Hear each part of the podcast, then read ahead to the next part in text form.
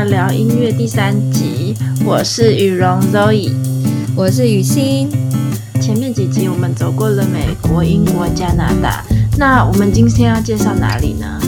嗯，我们这集要继续介绍欧洲的国家，包括德国，还有北欧、芬兰、瑞典、挪威和丹麦。啊，其他的。其他的还比较没有，比如说法国、西班牙、对耶，我们就跳过他们了。好，还没，还没，那些人我们都没有。哦，不是真的要跳过他们了，因为我们就因为这个欧洲国家实在太多了，所以，我们就介绍那个世界音乐联盟，当然还有介绍欧洲音乐联盟，就是在他们的网站上都可以再找到其他这些国家的资料，对，因为实在太多欧洲国家，比较少英文我们能看得懂的讯息。对，我们就先介绍这个。组织，那如果对特别的国家有兴趣的话，就可以从这个组织开始，然后去慢慢去了解，说，哎，那这些国家细节上不同，这样感受一下有欧洲的风情。为什么突然要要下这个节目？欧洲的风情，这是这个异国的感觉吧？因为就是我我来到这边，我从美国到这边，哇，这个感觉就是不一样。走在路上的那个气息，整个气质就是不一样。我没有说比较好或坏，就是不一样，不一样。所以这样子会走出一个不一样的音乐治疗风格，这样子吗？对，真的真的。就是你看他们的街名啊，就是街道的、哦、街道的名称，对啊，就是很不一样，你会很有感受。比如说回到台湾，有很多什么中正路、金国路啊之类的。那他们取什么名？他们取……哦、我跟你讲，你要猜吗？呃，王子的名字。我我你要我对，你要猜一下德国有什么街名吗？德国街道名称的话是什么？国王的名字吗？就说。路易街、路易、路易十三街，呃，还是玛丽皇？没有，我们这边是很浪漫的，要讲想的很浪漫的方向，所以不是取伟人的名字哦，是伟伟人，但是很浪漫的，呃、很浪漫。对，呃，这个浪漫是要往哪里去？跟音乐有关，跟音乐有关，然后很浪漫哦。嗯、呃、嗯、呃，我爱莫扎特街。很近，可是我说 真的假的？真的真的我。我我家外面，我家外面在两条路过去，贝多芬最棒街。他他没有形容词，没有形容词。好，不然但是好啦，嗯、好啦比如说这边。旁边过两条街就叫，又有一条舒伯特街，还没有形容词啦，没有说舒伯特很很帅或舒伯特很怎样，没有，就是就舒伯特街，然后或者是舒伯特旁边，然后有席勒街，席勒哦，那个诗人，对啊，就是你看这边就是很浪漫，就是不是音乐家就是诗人，就是很有很有气质，对，所以他们的那个崇拜就是也不是说崇拜，推崇文人艺术家这样子。不像艺术气息，对，不像是台湾啊、美国啊，比较崇拜这些政治上的伟人领袖，领袖，对，就对对对对，嗯嗯，哦，是这样。哦，这样真的是还蛮浪漫的，因为他们就很喜欢文人跟艺术家。那我还记得我去维也纳，哎，反正也是还是在慕尼黑，我也忘记，我也是一次去欧洲，那就去不同的国家，然后我就吃到贝多芬薯条。他就取这个名字就贝多芬薯条，就说啊，天哪，是贝多芬薯条，那我一定要吃一下。没有，但还也是就是很一般的薯条，可能有点加了一个不知道什么样的，我有点忘记加什么调味料而已。但就是会取这个文人艺术家的名字，嗯、对啊，好好笑，名字就是要取取得很漂亮。好了，所以我要我们要来讲讲看德国的音乐治疗发生什么事的嘛。好好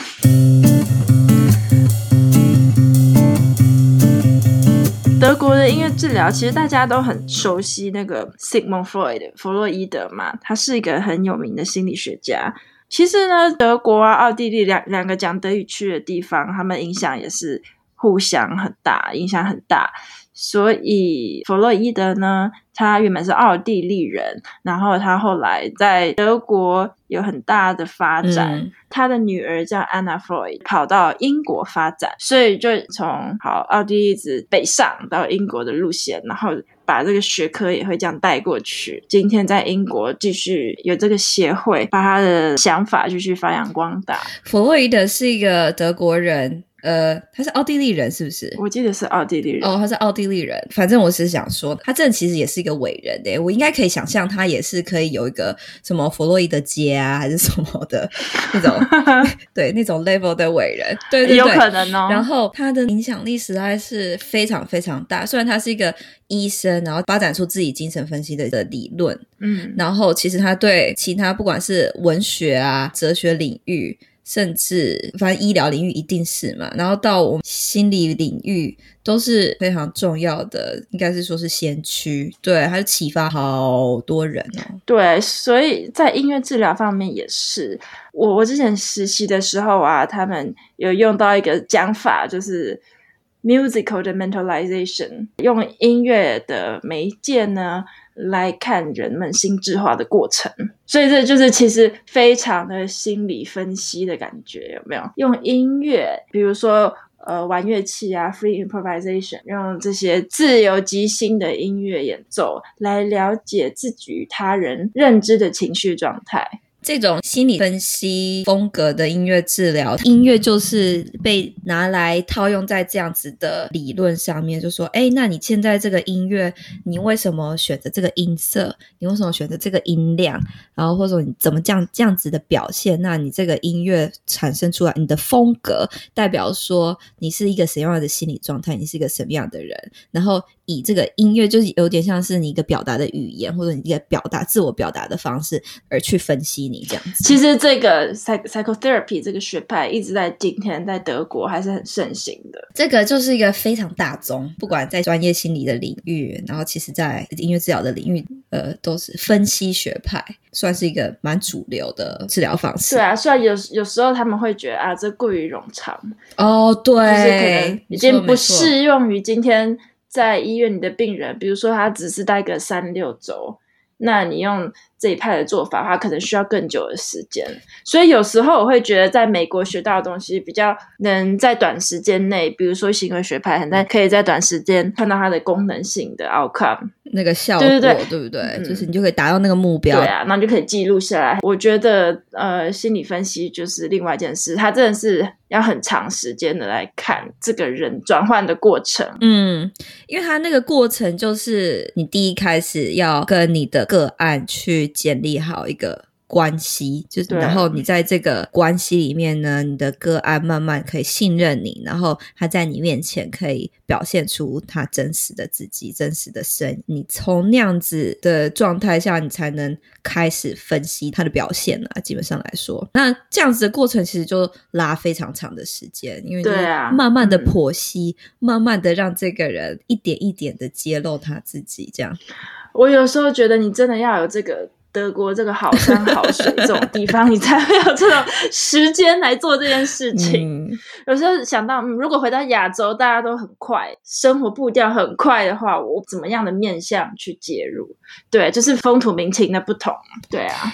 我觉得其实就是一个气氛吧，就是他们就会觉得说，这就是一个工作的方式嘛，我就是需要给你这么多的时间，然后慢慢的让你到一个状态，然后到下一步就是你已经准备好面对你自己的问题，或面对你自己之之前不知道的部分，给你足够的时间、支持的环境，然后让你 work through，就是开始面对自己的问题。那如果你换到另外一个比较匆忙的，怎么说也不是对啊，说是。匆忙，然后比较要求效率的一个环境的话，嗯、就说：“哎，我就是要达到目标，就是要解决我的问题，我就给你这么多时间。”那这样的环境下就不太适合这个心理分析了。目标跟时间限制就都不一样了嘛，所以就是要换另外一个方法。对啊。呃，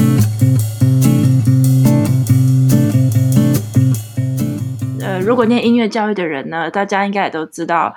卡尔奥弗，奥弗呢，他其实原本也是奥地利人，然后呢，嗯，后来他渐渐的也把这一块，就是奥弗教学法这一块呢，运用到特殊的儿童上面。之前呢，也有一个奥弗音乐治疗的一个组织，很有趣哦。里面的主席呢，呃，是一个美国人，Melanie Voigt。他是一个美国念到博士的音乐教育家，然后还嫁给了德国人。今天呢，还在慕尼黑，然后在慕尼黑的一个呃儿童发展中心，然后用奥福音乐教育的方法结合音乐治疗，它就是儿童发展中心 c a b e o Kinderzentrum。所以其实我们也可以看到啊，你看他是美国人嫁来德国的，带来自己的东西。然后德国以前其实也有 Not of Robbins，那之前大家都应该很清楚，Northrop Robbins 是从美国、英国，然后也有人德国人去那边学，然后再带回来这样子。也有人在德国，然后去美国啦，比如说，嗯，Michael Taut 嘛，对，他就是神经音乐治疗疗法的创始人之一啦。他们就是一个很大的 team 啦，其实，但他是里面的音乐治疗师这样子。他一直到大学的时候呢，他在萨尔兹堡，在奥地利念的大学，直到研究所博士才要去美国。然后在那边也是碰到他老婆嘛，就在那边了。然后结婚之后呢，他们在 Colorado 发展了一下，然后现在他们在加拿大。美国的科学嘛，反正科学这些国就是大国，他们发展的非常的先进。所以治疗法发展起来是中间有很多很多的不同的实验室在帮他们研究这些这个有效性，就是他们发了很多研究啊，很多 paper 啊，去支持说哦，这个疗法使用音乐的方式后面的证明啊证据。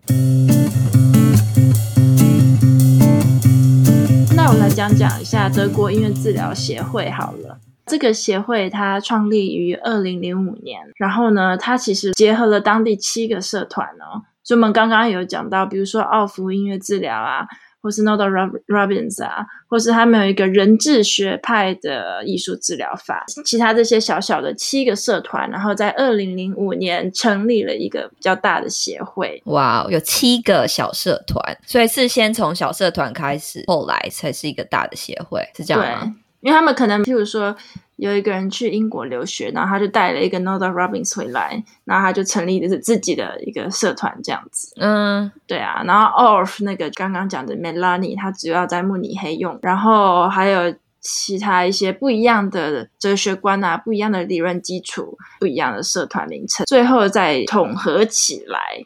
德国人也是非常有趣的一群人，就。德国人他们会非常专心在一件事情上，有没有发现这样？有点像日本人，那他就是我今天学了什么学派，那我就是非常的专心呃投入在那边，那我就要继续发展那个学派，然后我就要建立起一个组织，就只发展那个学派这样子。然后其他人就有自己其他的路线嘛，慢慢就发展出七个不同的学派呢。不知道是谁才想说，哦，那我们整合起来好了，整合起来好了。对啊，因为整合起来是。对，对于他们整个，比如说想要有法律啊，或是整个在 healthcare profession 医疗的法律认证之类的，会比较有多人支持，比较成功。嗯。我觉得这也是台湾目前面对到的问题，就是团结。团结力量大啦，对啊，觉得到哪里都是嘛。就是你如果有团结啊，然后你有不同的声量啊，这样子大家就比较容易注意你嘛。然后其实真的看到一些还蛮重要呃需要解决的问题啊，真的是需要更多的关注这样子。那如果我觉得可一起合作的话，可以一起去面对，最终结果来说是一个好事。但是我们可以知道，即使他们呢都叫。都是称自己叫 music therapist，那他们做的方法可能会非常不一样，因为他们有各种不一样的手法，不一样的理论支持在后面。感觉在德国可以更看出这样子的那多样性。对啊，可以很明显的感受到，是蛮酷的。那 Zoe，你现在德国念书，要不要帮我们稍微简介一下德国的音乐治疗教育呢？到今天呢，有五个学校有提供音乐治疗硕士，只有一个学校有提供音乐治疗的学士学士学位，就是我们学校。我们这所学校算是呃，它有四十年的历史，嗯，算是德国非常历史悠久的一个音乐治疗有音乐治疗的学校。哦，你说是他们教学音乐治疗已经有就是这么多年了？但是我们上次聊到，好像这个硕士学程是就是比较新，硕士是比较新的，然后学士是比较久的。其实没有，因为他们以前叫做 diploma，他们德国的学制不一样。Oh, 然后你说要到 master，对啊，嗯、就是欧洲的大学的学制不一样，所以以前是 diploma，那他已经在海德堡实施。哦，oh, 是这样子。嗯、然后一直到二零一八年才是第一届这边有开始招收讲英文的学生。哦，oh, 他可能就是改这个名字，就是想说哦，可以广招国际国际生这样子。对啊，可以广招国际生，然后财源滚滚来。Oh, 对，这样子也是一件事。他们也是有一个 good intention，就是很好的企图，是想要推广德国的音乐治疗到世界各地这样子，所以广招。对啊，那我觉得很有趣。这个学校呢，比较不是传统的音乐学院。哦、嗯，oh, 怎么说？嗯，它叫它是 SRH 吗？S 就是基金会，然后 R 就是 rehabilitation 复健，然后 H 是 Heidelberg，所以就是海德堡。嗯、这一所学校，你看它的名字，它其实就是海德堡复健基金会所创的学校。哦，海德堡复健基金会后面的目标很明显，就是我要为这个复健的方式在训练更多专业人。对对对对，很明显嘛，就是它不是在音乐学院下面，哦、它是以。更不一样的角度，然后因为这个是基金会嘛，所以他们也有自己的医院呐、啊，嗯，嗯，所以有学校、医院，有一些养老院啊之类的，所以那个 focus 就在附件、附件相关的一切，他们都会投入这些教育或金钱的资源，就是跟说一个音乐学院下面训练出来的音乐治疗师有蛮大的不一样，资源就跟音乐学院可以给出来资源就差很多嘛。对，其实我们音乐治疗这部门只是小众小众，这边比较大的是，比如说物理治疗部门，嗯，或者是语言治疗啊、职能治疗这些系。音乐治疗是个小小小，就是一个小的系所这样。对。的这些治疗啊，那你们会跟他们有合作吗？就比如说物理啊、职能治疗啊、语言治疗这些系所的教授老师来帮？有有有，我们有老师是物理治疗师哦，嗯、有。这样真的很不错耶，更学习到他们的呃治疗方式跟逻辑，对，就比较知道其他人在干嘛。物理治疗老师还蛮多，嗯嗯嗯。那你有没有一个例子，就是说，哎，你觉得你在物理治疗师、老师、教授身上学习到，然后应用在音乐治疗上面？我觉得倒不是应用在音乐治疗上面呢，我觉得是知道别的专业的专业用语，然后知道他们。的步骤啊，或是他们是怎么样介入的，我觉得这在一起合作上面还蛮重要。就是你要讲人家听得懂的话，uh huh. 对对对，你就先有一个可以共同沟通的语言跟逻辑嘛。对，逻辑，嗯。嗯那就是你觉得这样子方便沟通以外，还有其他的优点优势吗？优点优势，还是你觉得这样就已经帮助这些音乐治疗的学生们，就是可以做更多事，因为他知道说，在这个治疗过程哪一个地方可以用到音乐，可以用到音乐治疗。我觉得音乐治疗好像你放眼望去，不管在哪一个国家，到医院，在在市场里面都是比较小众、比较新兴的啊，或是比较边缘的学科。对，对，它就是一个比较小一点，对啊，所以我就觉得你要可以跟别人一起合作很重要。所以我们非常欢迎物理治疗师们 可以来跟我们一起合作，或是职能治疗师啊，或是还有语言治疗师。大家如果有兴趣的话，心理师也是，嗯嗯，心理就是我们要知道人家不同的 profession、不同的专业是从从什么样的角度介入，然后他们可能会重视什么样的事情。对，然后哪些音乐啊可以被运用上面，在就是帮忙说达成这个目标啦，呃，治疗目标。我讲一下好，他们德国这边也有他们的一个期刊啦。这个期刊我记得也蛮久了，应该有三四十年了。然后看到他们德国这边自己音乐治疗的演进，跟美国啊，就是讲英文的国家比较不一样。他们有自己的传统，然后他们当然是也会跟别人学，慢慢的进化，但是。我会觉得他这是个非常重视自己传统的一个国家。嗯，是说他们的文化传统跟这些学术的发展也都非常深厚。我其实嗯，就是这样子发展是就不意外啦，就因为这么深厚，所以他们有很多的东西可以继续使用、继续探讨跟继续推广。嗯，真的是。有这样的山，有这样的水，听起来真的很爱 很爱那边的山水。你来看就知道，像像荣格也是，上次去瑞士啊，看到那个湖有没有？那你就就是很静谧，然后就可以，比如说想啊，突然顿悟啊。就是这边有哲学家之步道之类的，嗯，我觉得有时候这种东西是一一种心境，嗯，对，对，这个环境环境会培养出不同样的哲人学科，嗯，对啊，然后台湾的环境就比较不一样，我我觉得台北是比较难有这种心境的地方，可能到宜兰吧，就是有好山好水啊。嗯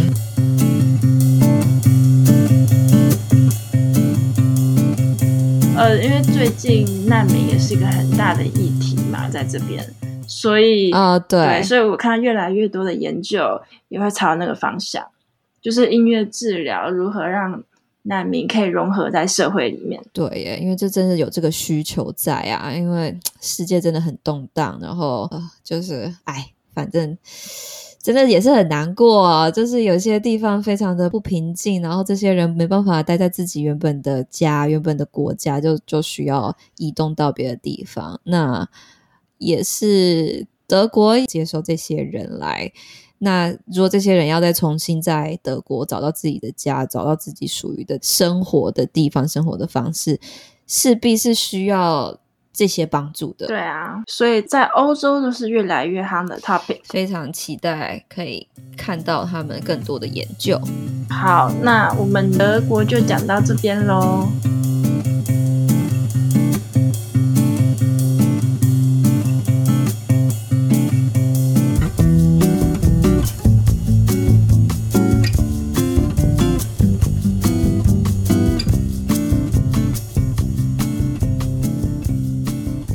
我这边想要稍微带一下北欧的国家，看到北欧的国家也蛮有趣的诶。没错，我也有喜欢的北欧音乐治疗师，对，他们的研究做得还不错。虽然那个地方很冷，但是他们的研究做得蛮有温度的。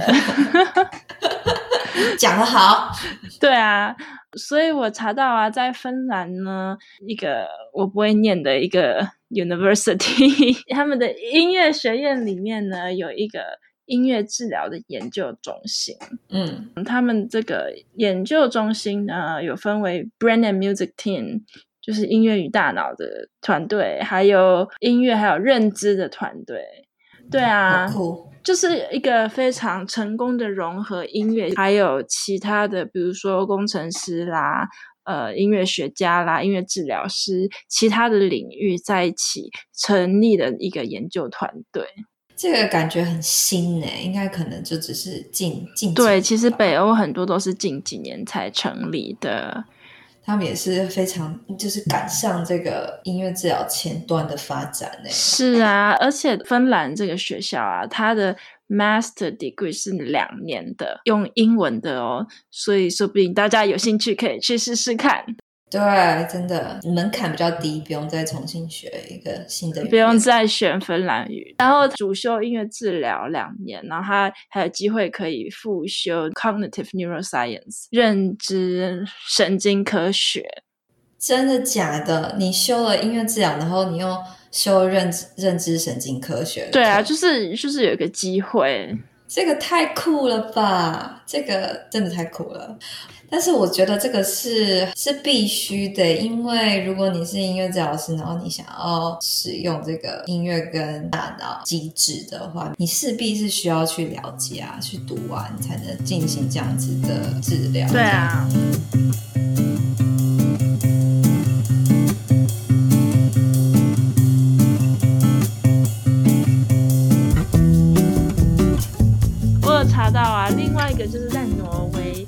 嗯，他们的音乐治疗系呢是在格力格音乐学院下面 Bergen University，然后呢，新的音乐治疗硕士学位才在二零一零年才成立的，就是也是蛮新的一个学位。然后呢，嗯，在丹麦。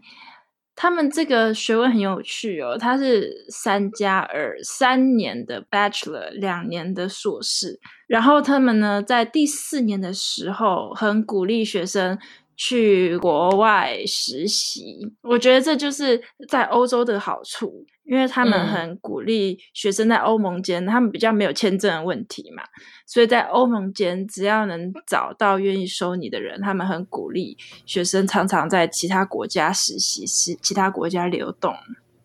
交通也很方便啊，你只要坐个火车，两个小时就出国。对啊，真的是欧洲欧盟有他们的好处，文化是非常多元。欧洲这个这个路块上面就有讲各种语言的人，所以在这边碰到能流利三四种语言的人是很正常的。这个环境就是这样，他们交流是是方便的，不管是地理位置啊，然后呃文化发展啊等等的。